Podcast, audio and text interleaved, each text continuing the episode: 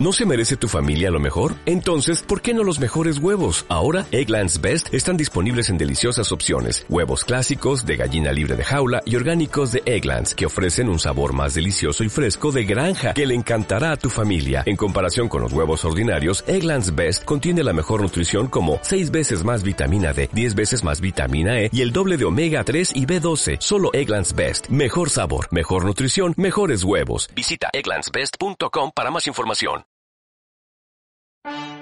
Diputada por el Distrito 8, mujer chilena, defensora de la justicia y la verdad, abogada y luchadora incansable por los derechos humanos. Es Carmen Hertz y este es su podcast, o mejor dicho, esta es su frecuencia. Bienvenidos a Frecuencia Hertz.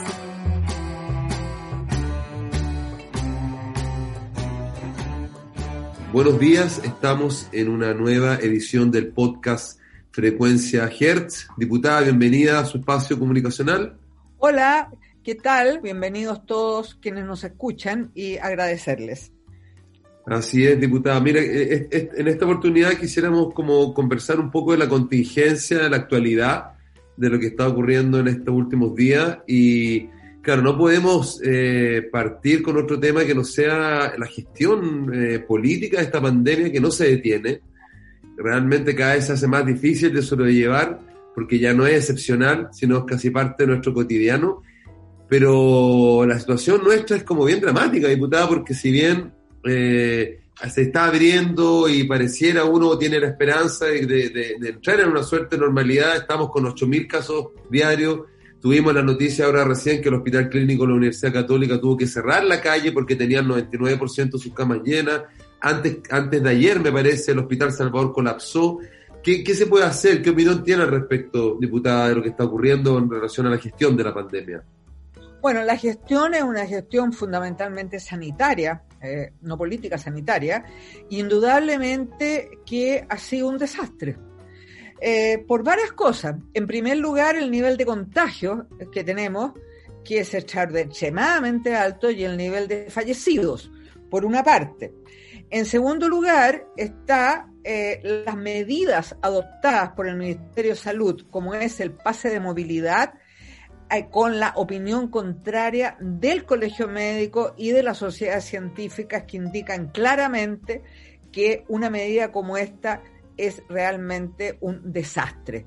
¿Y por qué? Porque este es un país que si bien, ¿no es cierto?, hay un porcentaje alto de la población vacunado, Resulta que el elemento, como han señalado el Colegio Médico y la Sociedad Científica, fundamental para cortar la cadena de contagio es lo que se llama el TTA, o sea, testeo, ¿no es cierto? Eh, la trazabilidad y el aislamiento. Y eso acá no se hace en la forma en que corresponde. No se hace porque la atención primaria está colapsada, porque no entregan recursos para la atención primaria.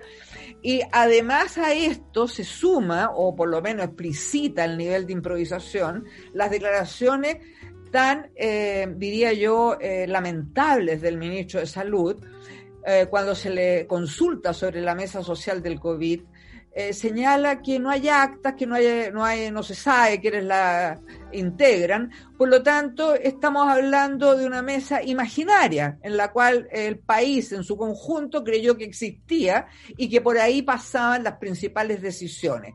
Ahora nos enteramos que es una eh, mesa fantasma. Además, insiste el ministro de Salud en esta eh, política eh, tan, digo, errada, ¿no es cierto?, de pretender que la sociedad científica y el colegio médico están en una suerte de campaña en su contra. Entonces, es, es, es, digamos, una, una conducta de parte del ministro de Salud que es completamente desgraciada. O sea, francamente, es insólito las reacciones que tiene. Y nos estamos enterando además que las medidas sanitarias, si lo dijo él, se toman por el presidente de la República. Entonces, bueno, nosotros pensábamos, a pesar que el Colegio Médico señaló que no era así, que habían expertos en eh, epidemiología tomando decisiones, no, parece que son el presidente acompañado por una corte de ingenieros comerciales y, y, el ministro, que es una correa transmisora simplemente de las decisiones que se toman. Esto está llevando a lo que estamos, no es algo banal, es una tragedia para nuestro país, el nivel de contagio, el nivel de muertes, las edades de quienes están siendo, están hoy día en las UCI intubados, edades que eh, eh, son eh, de gente joven, relativamente joven. También está aumentando, entre paréntesis, el ingreso de mayores, de adultos mayores, no obstante las dos dosis de la vacuna.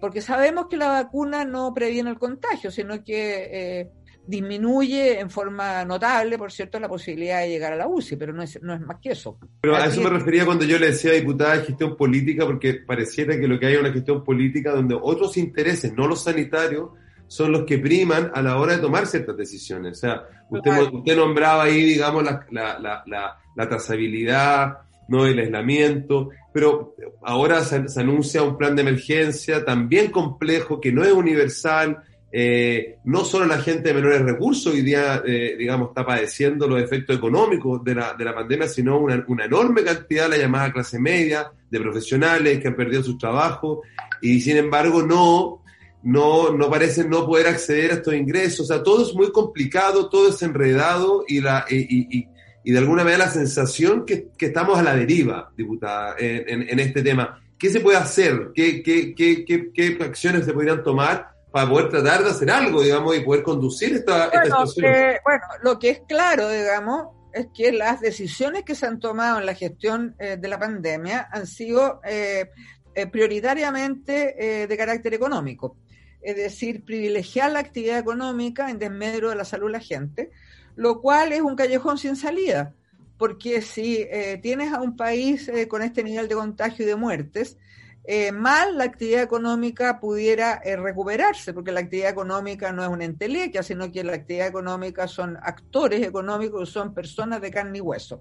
Bueno, eh, y como siempre, ¿no es cierto?, tenemos que las medidas tomadas, por ejemplo, los lockdown o cuarentena, son, han sido todas falsas, porque en definitiva las cuarentenas, cuando los confinamientos, cuando se decidieron, eh, no funcionaron, porque no pueden funcionar en un país en que la gente está a la deriva económica, en la cual no tiene protección económica real. Por ejemplo, ahora el tema este de los mínimos comunes, que el gobierno tardíamente manda un IFE al que llama universal, pero que no es universal, porque el parámetro que se usa es el registro social de hogares. Y el registro social de hogares tú tienes que postular, o sea, en definitiva, el registro social de hogares es una, un parámetro hiperfocalizado, es la focalización pura y dura y no tiene nada que ver con ayudas universales, sino que una vez más es para que los pobres demuestren que son pobres y una vez que han demostrado que son pobres se les da una ayuda miserable. Una renta universal real es, por ejemplo, lo que se hizo en Estados Unidos por el presidente Biden. ¿Qué es lo que se hizo? Qué importante. Eh, o sea, Biden, ¿no es cierto?, logró aprobar en el Congreso y promulga en un primer cheque, primero, porque van a haber otro, un primer cheque de 1.400 dólares a todas las personas, todos los ciudadanos norteamericanos que hayan hecho una declaración de impuesto a la renta por bajo los 80 mil dólares anuales. Ya. En Estados Unidos prácticamente todo el mundo hace declaración de impuesto a la renta. Ahora, hay que precisar que el promedio del ciudadano norteamericano eh, el ingreso anual que tiene son 68 mil dólares. Ya. Entonces, además se especifica que uno es eso, ¿no es cierto?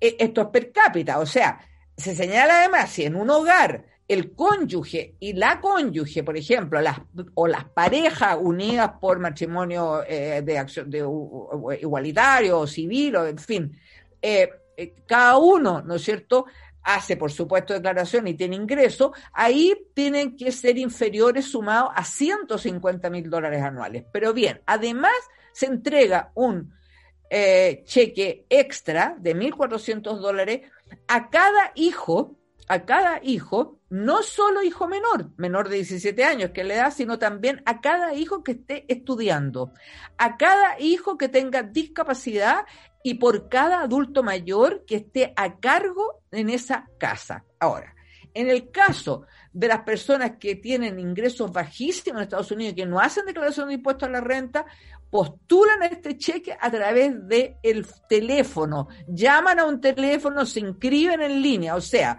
tenemos que hoy día que la mayoría absoluta de los ciudadanos norteamericanos van a recibir al menos 1.400 dólares de ayuda.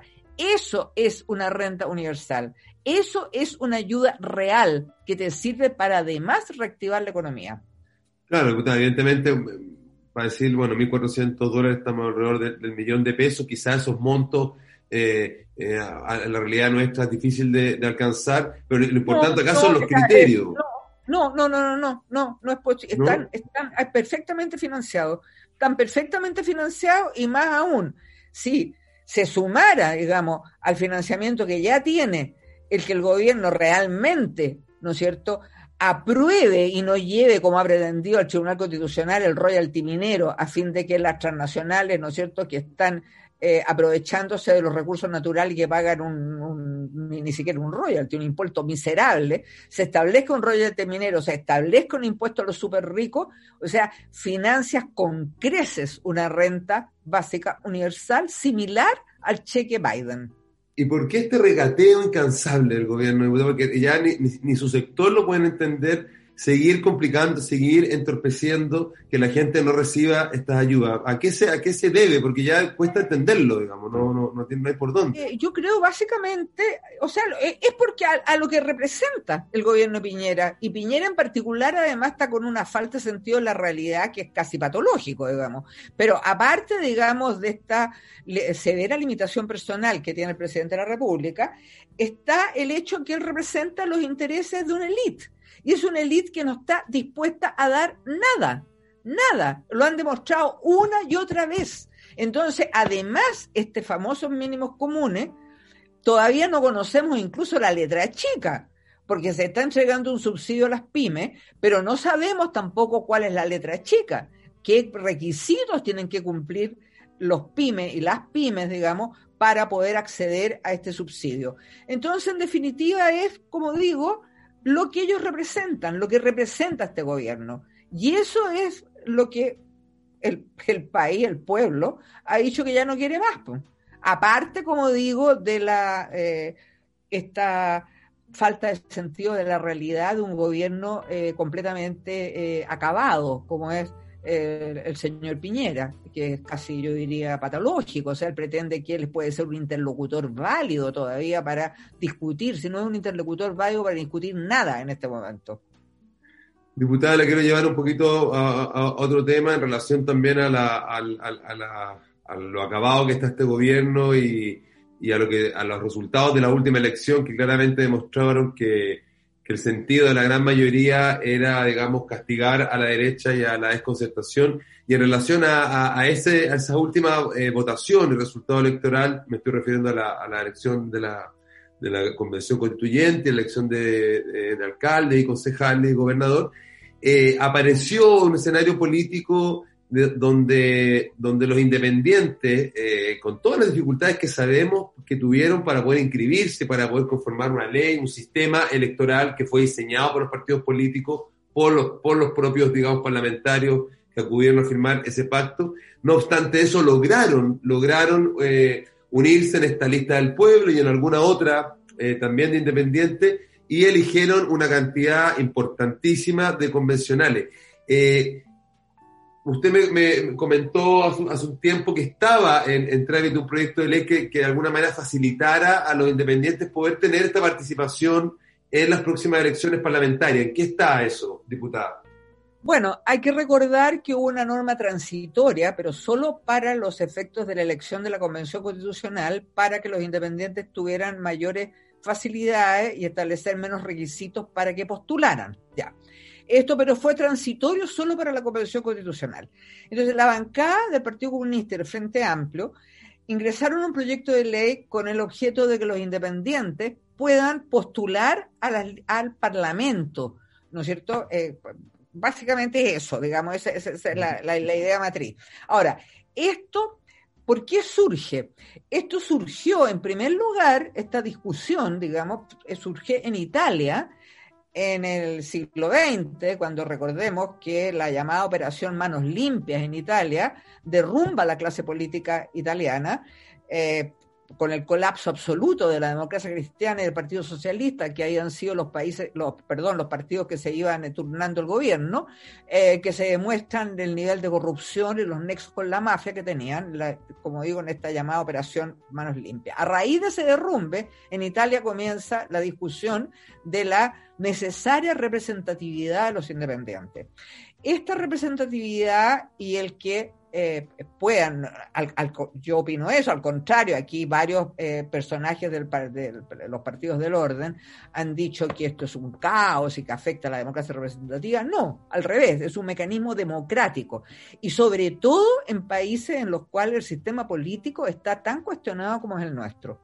En un eh, país en que, especial los partidos políticos, hay una desafección brutal respecto a ellos de la ciudadanía, es donde más se requiere con mayor urgencia que los independientes puedan estar representados en el Parlamento, como digo, un mecanismo democrático, lo mismo que otros mecanismos democráticos que yo espero que en la nueva constitución estén, como son el uso de los referéndums o plebiscitos, para determinar no solo políticas públicas, sino también para eh, que sean, por ejemplo, revocatorios de cargos de elección popular, como ocurre en Suiza.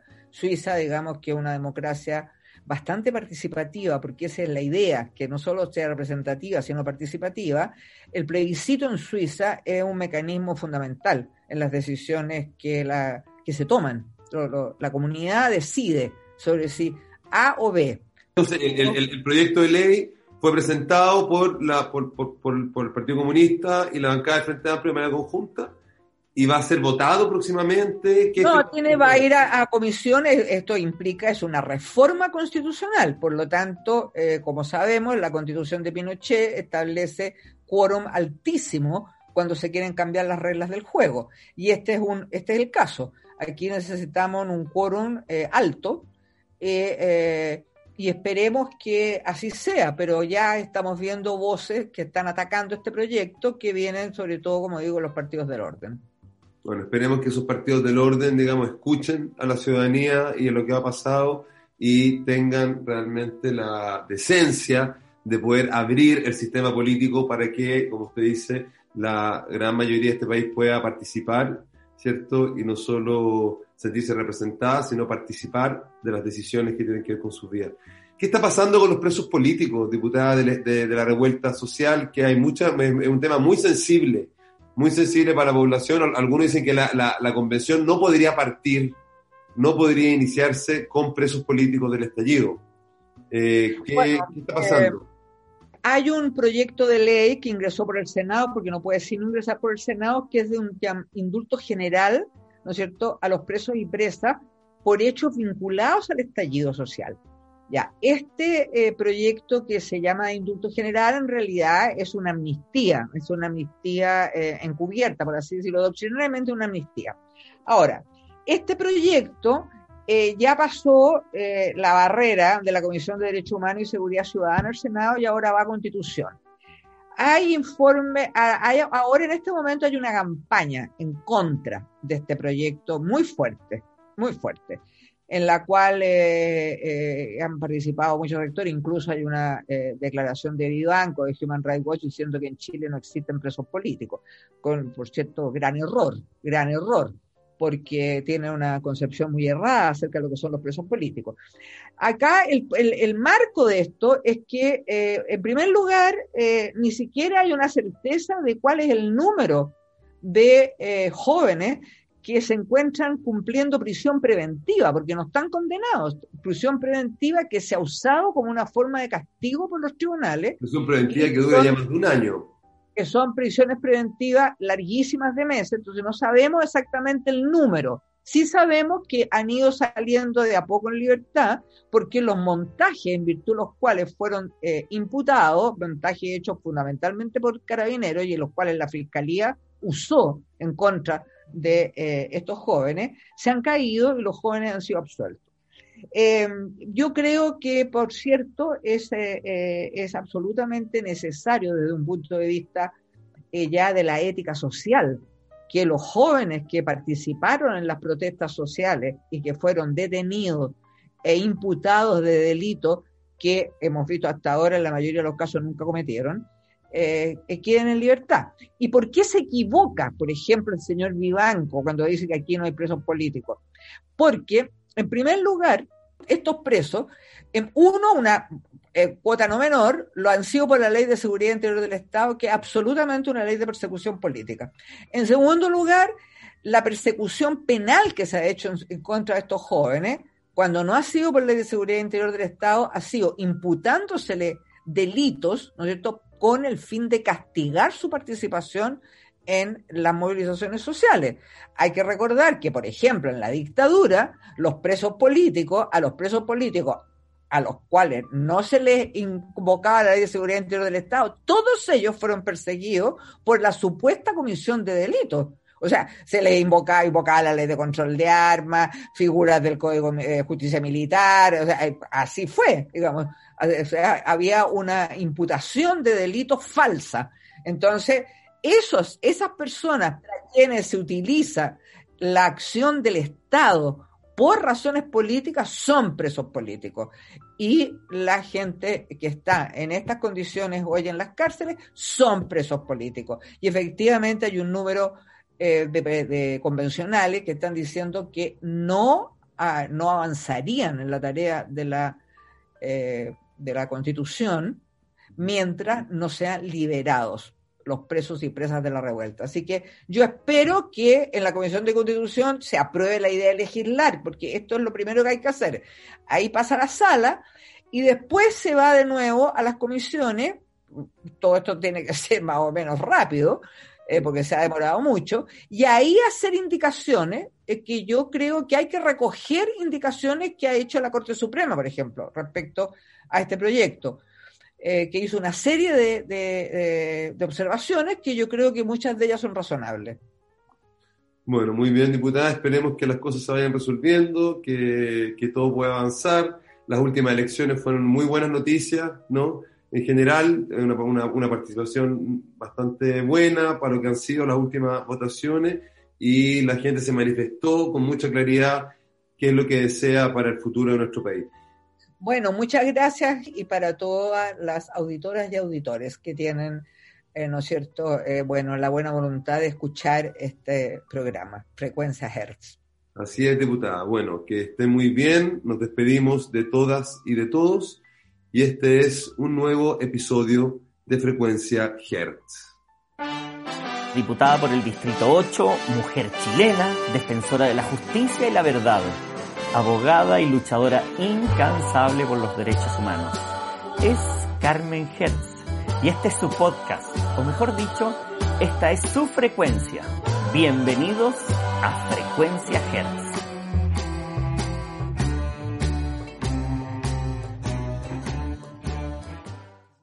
¿No se merece tu familia lo mejor? Entonces, ¿por qué no los mejores huevos? Ahora, Egglands Best están disponibles en deliciosas opciones. Huevos clásicos, de gallina libre de jaula y orgánicos de Egglands, que ofrecen un sabor más delicioso y fresco de granja, que le encantará a tu familia. En comparación con los huevos ordinarios, Egglands Best contiene la mejor nutrición como 6 veces más vitamina D, 10 veces más vitamina E y el doble de omega 3 y B12. Solo Egglands Best. Mejor sabor, mejor nutrición, mejores huevos. Visita egglandsbest.com para más información.